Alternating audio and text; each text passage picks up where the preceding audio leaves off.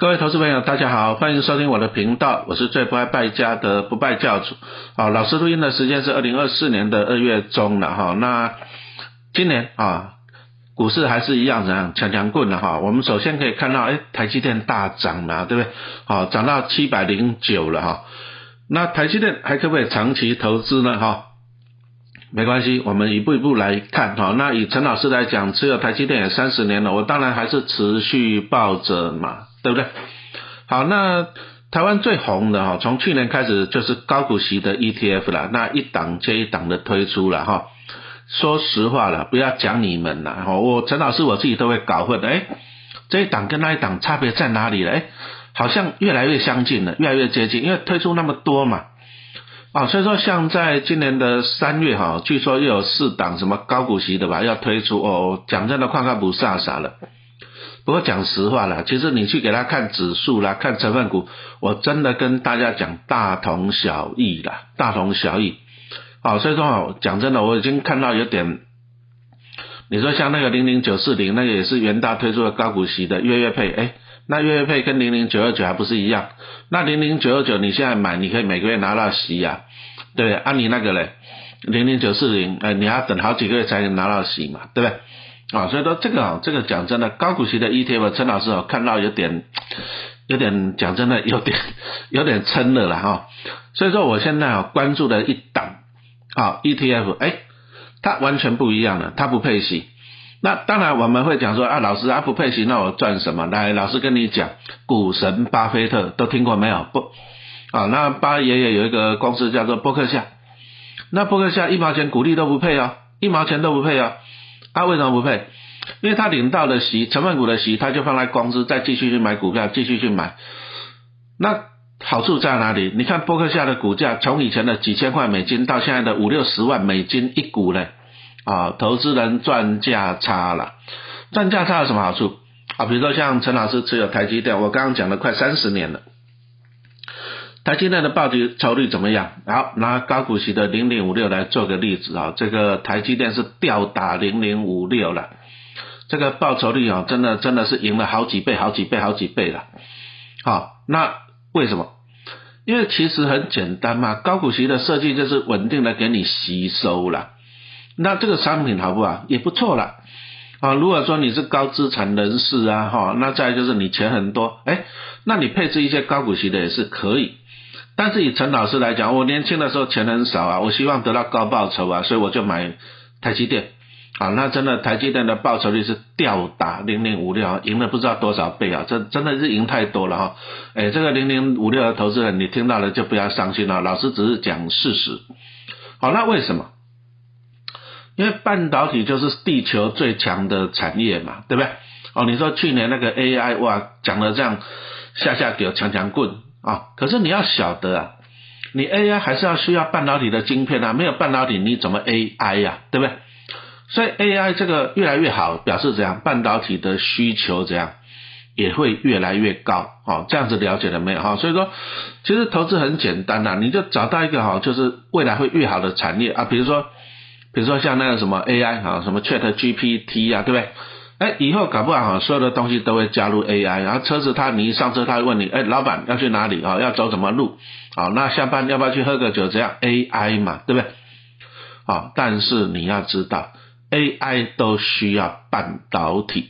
好，那所以说，你如果说看好 AI 这个长期的发展，那你一定要怎样子买进半导体的产业哈。好了，老师这里拿个数据来报一下了。那零零五六的投资的，你就先耳朵遮起来了哈，拜托耳朵遮起来了哈。零零五六在两千零七年成立的时候是二十五块钱啊，录音的时间二月十六号，二零二四年了是三十七点零七，哎，几年过去了，零七年到。二零二四年，十七年过去了，股价从二十五涨到三十七，二十五到三十七，你会开心吗？你开心才有鬼啦！十七年呢，对不对？好，那我们再来看台积电啦。零七年的时候股价是六十啦，对不对？而且二零二四年了，二月十六股价是六百八十三，光股价就涨了十几倍啊，十一倍啊，还不包含股利啊，这样清楚了没有？对不对？啊，所以说啊，我们讲实话，零零五六，你你要它涨一倍，发行二十五块涨到五十块，我都觉得很困难，很困难，很困难，对不对？可是你看，因为老师报台积电报太久了，从六十报到六百多了，你说会不会七百八百？我觉得也有可能呐，是不是？啊，所以说从这里就是跟大家讲嘛，就是说买股票你要买最强的，对不对？而不是说大家觉得最好的什么高股息的哈，所以说我刚刚就跟大家报告了，对不对？这个后面呢，后面新的高股息 ETF 那个申购什么零零九四，老师看都不想看，对不对？好，那我就看零零九四一，上面写零零九四一呀，哈，这个来跟大家说明一下。那首先我们来讲一下这个半导体这个产业好了，对不对？好，那当然台湾是举世闻名了。什么联发科啊、台积电啊、日月光，对不对？台湾这个真的都是世界 number one 的公司，这个台湾的公司很厉害。好，我们首先来讲一下 IC 啊，IC 是什么东西？你就想象盖房子嘛，对，它 IC 就是房子，你要把它做起来。好，那你盖房子，你是不是要先设计图？没有错吧？啊，那这个叫做 IC 也要设计，IC 设计。那台湾最厉害的就是什么？联发科啊，联咏，老师持有的是联咏这家公司，哎。他要先设计电路出来，好，那你电路出来了，你设计图出来的房子不会自己盖啊，还需要什么营造厂来帮你盖房子嘛，对不对？那一样啊，好，你半导体你设计好了之后呢，你需要什么？需要啊 IC 的制造，那这个最有名就是台积电、联电呐，什么世界先进，啊，这个那台积电当然就是各中的翘楚了，对不对？好，那你台积电把晶片做出来以后，哎，晶片做出来你还是得封装啊，就像说营造厂把房子盖好了以后呢，你外面还是要贴贴瓷砖嘛，有的是贴石材嘛，对不对？里面还是要装潢嘛，才能够住人嘛，对不对？所以台积电把晶片做好以后，还要到下游封装跟测试，好，这个就是日月光。所以陈老师来讲啊，上游的 IC 设计我是买联咏了。好，那中游的 IC 制造是买台积电，那下游的封装测试我是买日月光。好，那这个上中下游都有了，可是我这样的布局完整吗？我这样的布局完整吗？答案是不完整的。为什么？因为台湾的产业，半导体产业，台湾只有在制造这个产业，就是我们把 IC 做出来。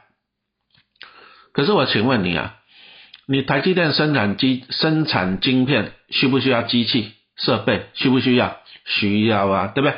需不需要原料？需不需要？需要啊。可是台湾没有这些公司嘛，对不对？哦，就很像说你讲看，哎，我营造厂想要盖房子，可是我没有机器怎么盖？难道像古代用人工吗？叠砖头吗？对不对？啊，如果说我今天没有水泥那怎么办？没有原料怎么办？那像古代的，我们以前小时候就是茅草屋啊，茅草加泥巴，啊，对不对？那这样盖出来的房子能够看吗？那同样的。啊，台湾最厉害就是生产啊，生产啊，但是我们需要机台来帮助你生产，我们需要原料来生产啊，这样子清楚没有？所以说这里讲到的是说啊，以台湾来讲啊，台湾还是有欠缺的半导体的产业，对不对？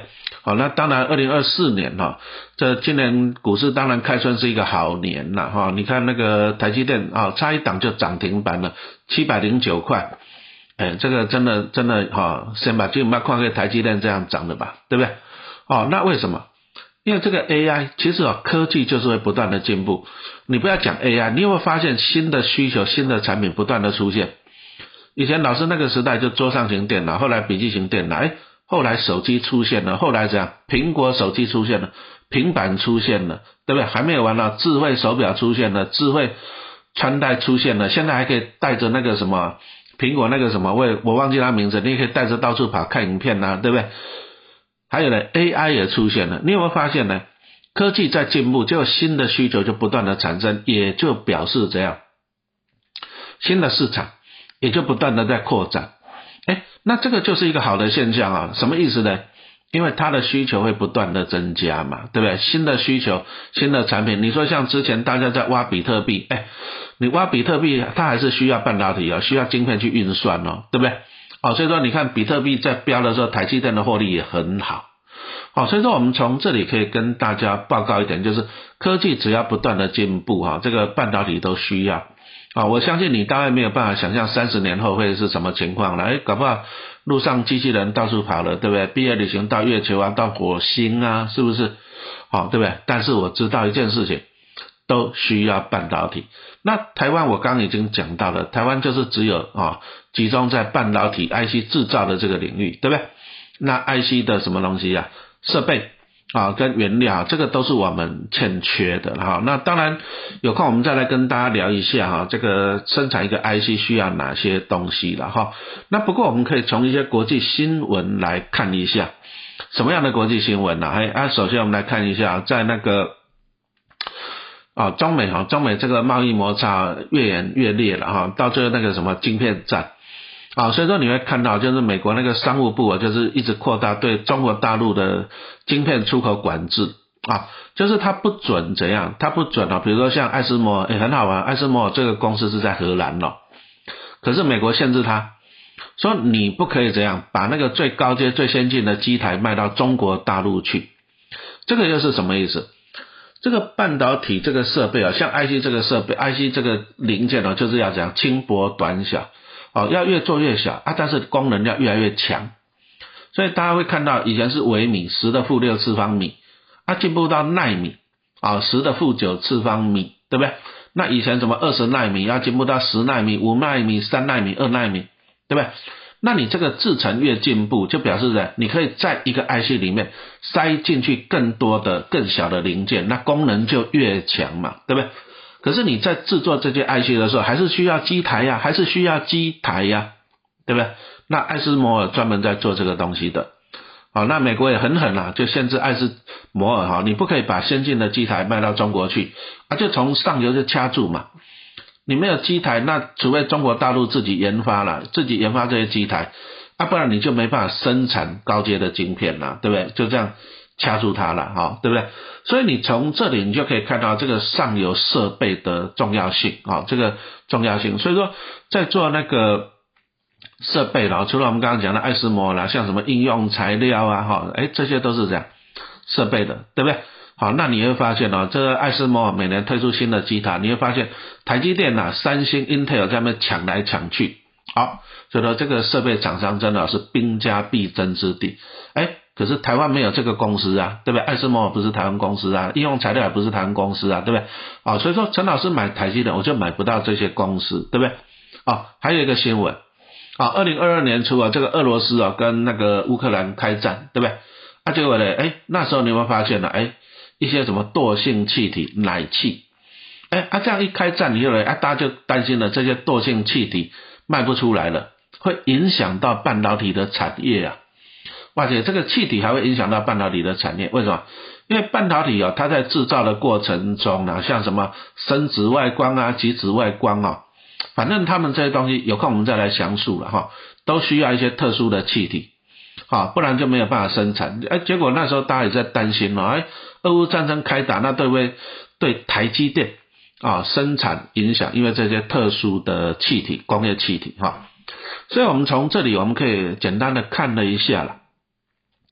台湾强的哈是在半导体的 IC 的制造，但是讲实话，你没有上游的机器设备，你没办法生产；你没有那个气体，你也没有办法生产啊。所以说，其实。你如果说看好半导体产业来讲，你光布局台积电啊、联发科啊、联咏啊、日月光，诶，其实还是不够的。啊，为什么？因为我刚刚讲到的这个上游的哈兵家必争了，哈，那个设备哈抢翻天了啊，当然哇，那个赚赚翻天了，只能讲赚翻天了，啊，对不对？那你想不想去投资这些公司的股票呢？你想不想？哦，那所以说呢，以陈老师来讲，我当然是想啊，为什么？因为我持有的台湾公司只是说 IC 制造的部分，那我如果说在持有这些什么上游的设备啊、原料的公司，我整个半导体的布局布局会不会更完整？啊，答案是会的，对不对？啊，但是问题又来了，我难道要自己一家一家公司去买买什么爱斯摩尔啊，买什么科林研发什么气体化学啊什么？一大堆应用材料，对不对？我难道我要自己去海外买嘛？对不对？哎，不需要了哈。这个也就是今天陈老师要跟大家分享啊，注意要分享，不代表推荐。好，那中信投信呢，在二零二一年呢推出零零八九一中信关键半导体啊，那这个是聚焦在台湾的哈。那八九一第一大成分股是联发科 IC 设计，好，那第二大成分股就是台积电啊 IC 的制造，对不对？好，那当然了，它这个都是集中在台湾的半导体公司。好，那当然了，我们是希望说我们的布局要完整啊，立足台湾，放眼全世界。我如果看好半整个半导体产业，我为什么不通通吃？对不对？哦，所以说中信上游半导体零零九四一零零九四一啊，好像即将在二月二十六号开始募集了哈。那它是啊，国内第一档哈，也是唯一一档，唯一一档。啊，聚焦在半导体上游设备跟材料厂的 ETF，那它投资的都是全球的半导体产业的护国神山呐。台积电是台湾的护国神山，那你说爱斯摩是不是荷兰的护国神山？答案对呀，所以我们就去讲，利用零零九四一，我们去买进全世界的半导体产业的护国神山。啊，那我刚刚已经讲了哈，花了很多时间去讲了，这个上游这个哈设备跟那个材料才是。最赚钱的哈，所以不论是获利啦、毛利啦、影响力，这影响力当然是很大嘛，对不对？啊，这个惰性气体如果没有了，台积电不能生产的，这个爱斯摩高阶机台不卖到中国，中国也没办法生产高阶的晶片了嘛，对，这个就是影响力哈。所以说，陈老师在这里是跟大家分享的，分享什么？就是说，投资就是要做一个布局。啊，那陈老师当然我持有台湾的半导体的公司，我当然是很开心啦，长期持有了，对不对？好啊，当然呢，我希望买更多啊，我希望持有更多的半导体的公司啊，就是我们刚刚讲到了半导体的设备啊，半导体的材料啊，好，那这些都是最上游的哈，所以说这个就跟大家分享一下了哈，那这个就是哎零零九四一中信上游半导体 ETF，中信上游半导体 ETF。啊，零零九四一，好，那这里是分享资讯，那老师先强调一下，买买卖请自行判断。好，零零九四一会在二月二十六到三月一号募集，好，那一股的价格是十五块钱，那当然公开申购的时候，一股你最少要买一张嘛，那一张就是一万五千块，啊，最少要买一张一万五千块。那以陈老师来讲，我讲实话，因为我持有台湾的半导体，我也希望说布局海外的半导体，所以说我一定会去认哈，我大概会认购最少认购个一百张的哈。那还是一句话讲，买卖请自行判断。那当然常常还是有粉丝问啊，老师啊，那我二月二十六到三月一号募集的时候不要去买，我等上市再买可不可以？诶，应该也可以哈，我跟你报告也可以，但是这个怎么讲呢？因为你在公开申购，它就是官定价格十五块，好，就固定在那里十五块。可是上市以后呢，不一定啊，啊，我们再拿中信那一档，另外一档它那零零九三四啊，成长高股息来讲，也是在去年那时候募的。那陈老师去买也是买一百张的哈，一百张的哈，对不对？我募的时候一样是十五块，后来上涨了十六、十七呀。